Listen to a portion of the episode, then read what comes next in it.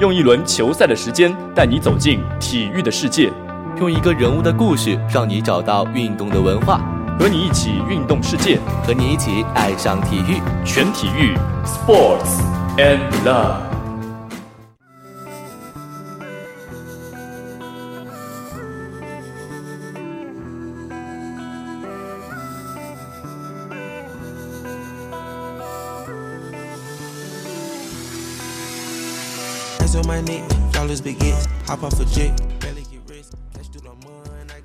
Hello，各位听众，欢迎收听 FM 九十五点二浙江师范大学校园之声，这里是本期的全体育，我是今天的主播宇轩。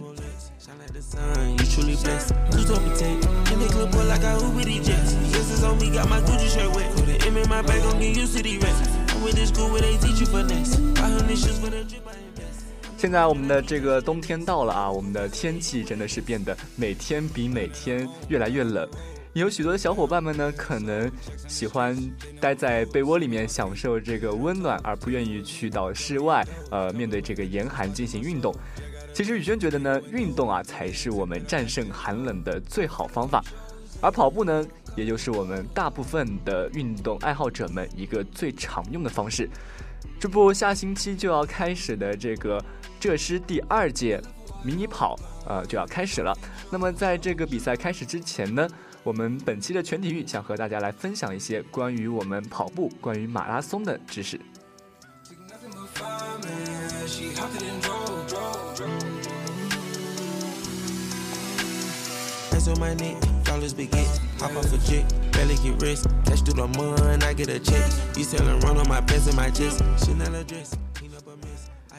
有一个穿着阿甘跑鞋的男人告诉我们，跑步的用意就像他妈妈说过的那样，要往前走就得先忘掉过去。还有一个已经陪跑十三年诺贝尔文学奖的意志超人，跑完一百公里超级马拉松后表白跑步，喜欢的事情自然可以坚持。最后有一个浙师姑娘，在获得二零一七年首届新闻界马拉松女子大众组冠军后，关于跑步只说了一句特别惊艳的话。用脚步去丈量城市，看到的风景都特别美。而今天的全体育想在下星期浙师大第二届校园马拉松前，跟大家聊聊关于跑步这个长久而新鲜的话题。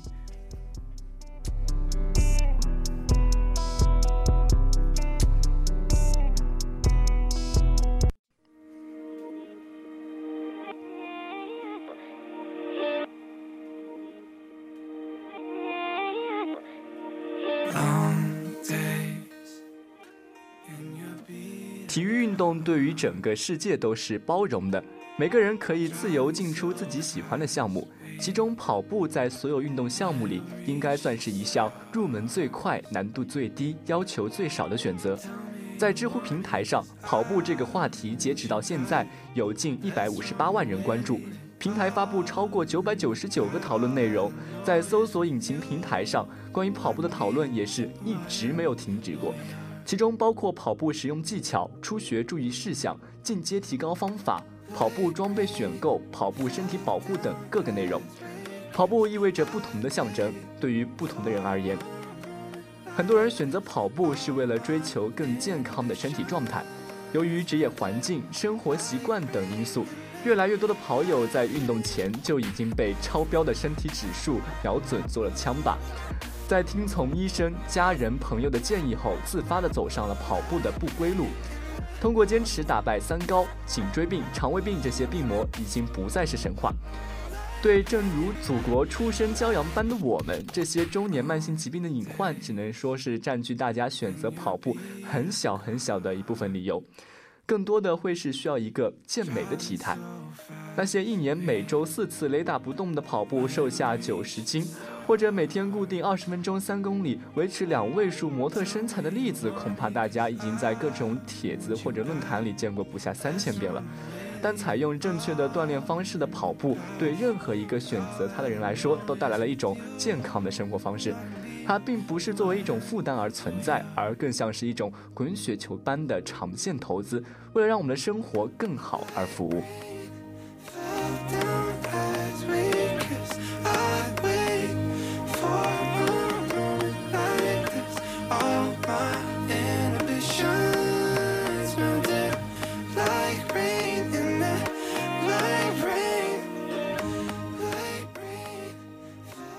在北田夜跑的几个晚上，偶尔会从隔壁跑友的手机里传来清晰的声音：“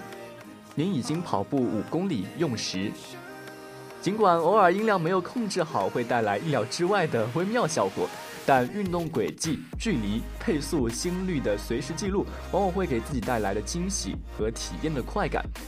当然，三分靠练，七分靠吃。运动前后饮食规律的调整，需要大家认真对待。不能刻意节食，也不提倡过度奖励。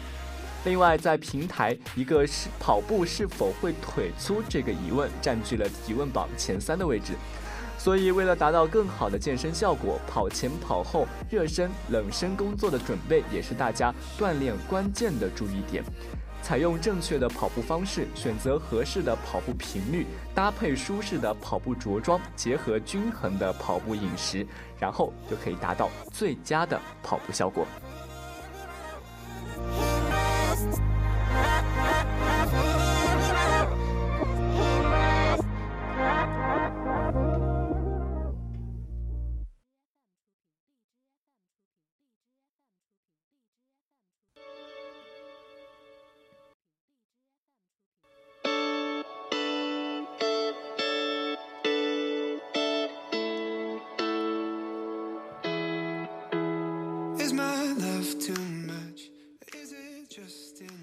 而跑步除了给我们带来跑友体态上的调整外，心态上的转化更是大家愿意接受的改变。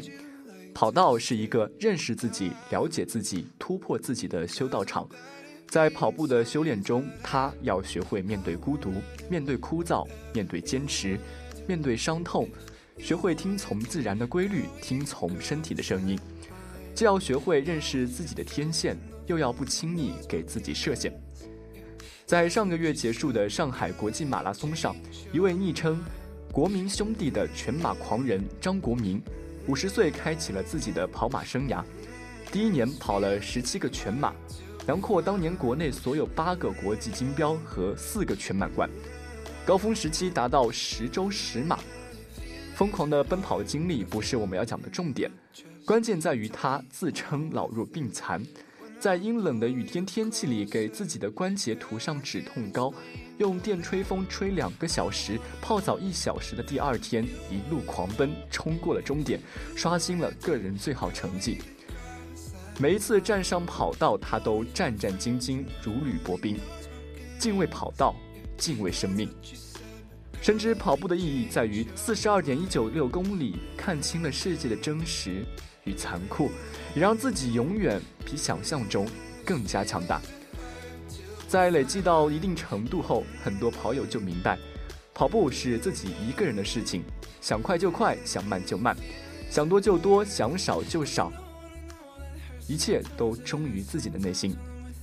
同样也是这场上马，昔日躲在电脑背后的码农蒋鹏，自从爱上马拉松后。贯彻理工男一贯严谨的科学态度，专门设计了 Excel 表格记录心率、呼吸，通过观察肌肉的变化和身体的反应，控制速度、节奏以及参赛的频率，结合了当前大数据作为全面客观的评估。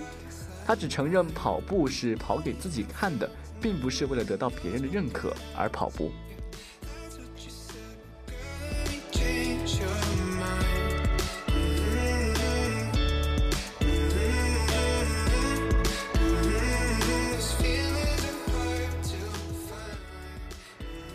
近几年，伴随着全国各处马拉松的开展，除了刚过去的上马、首马两项王牌赛事，未来一个月里还有浙江师范大学迷你马拉松、厦门国际半程马拉松赛、广州马拉松赛等各项赛事。马拉松走向大众，虽可以表明这项体育运动赛事的普及程度越来越高，但赛事水平同样也需要举办方逐渐完善，尝试发展更优秀的代表性赛事。与此同时，我们也可以看到越来越多的跑友加入跑步这项运动里，比赛形式也随着科技水平的提高，更新到了更加前卫的装备。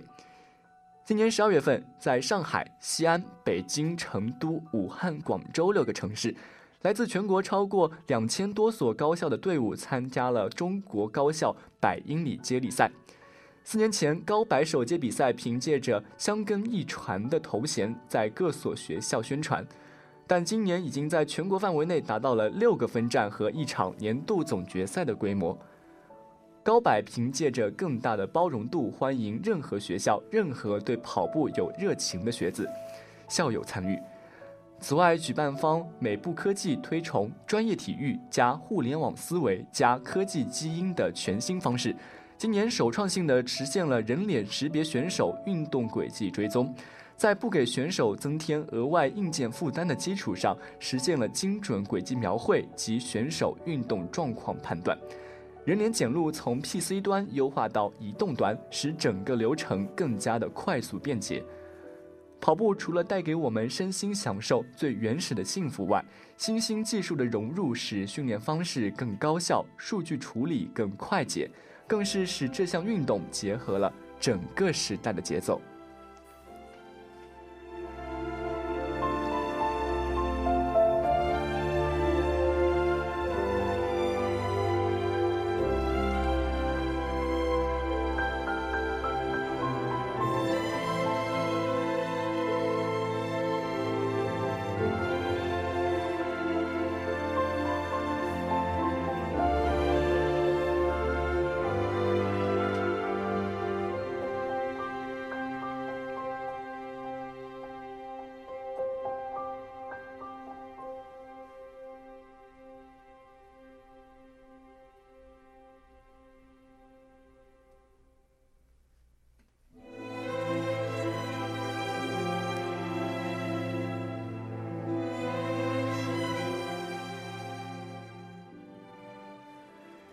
现在我们听到的这首是电影《阿甘正传》的插曲。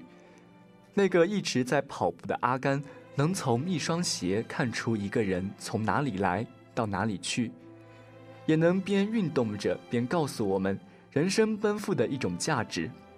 如果你遇上麻烦，不要逞强，就跑，远远跑开。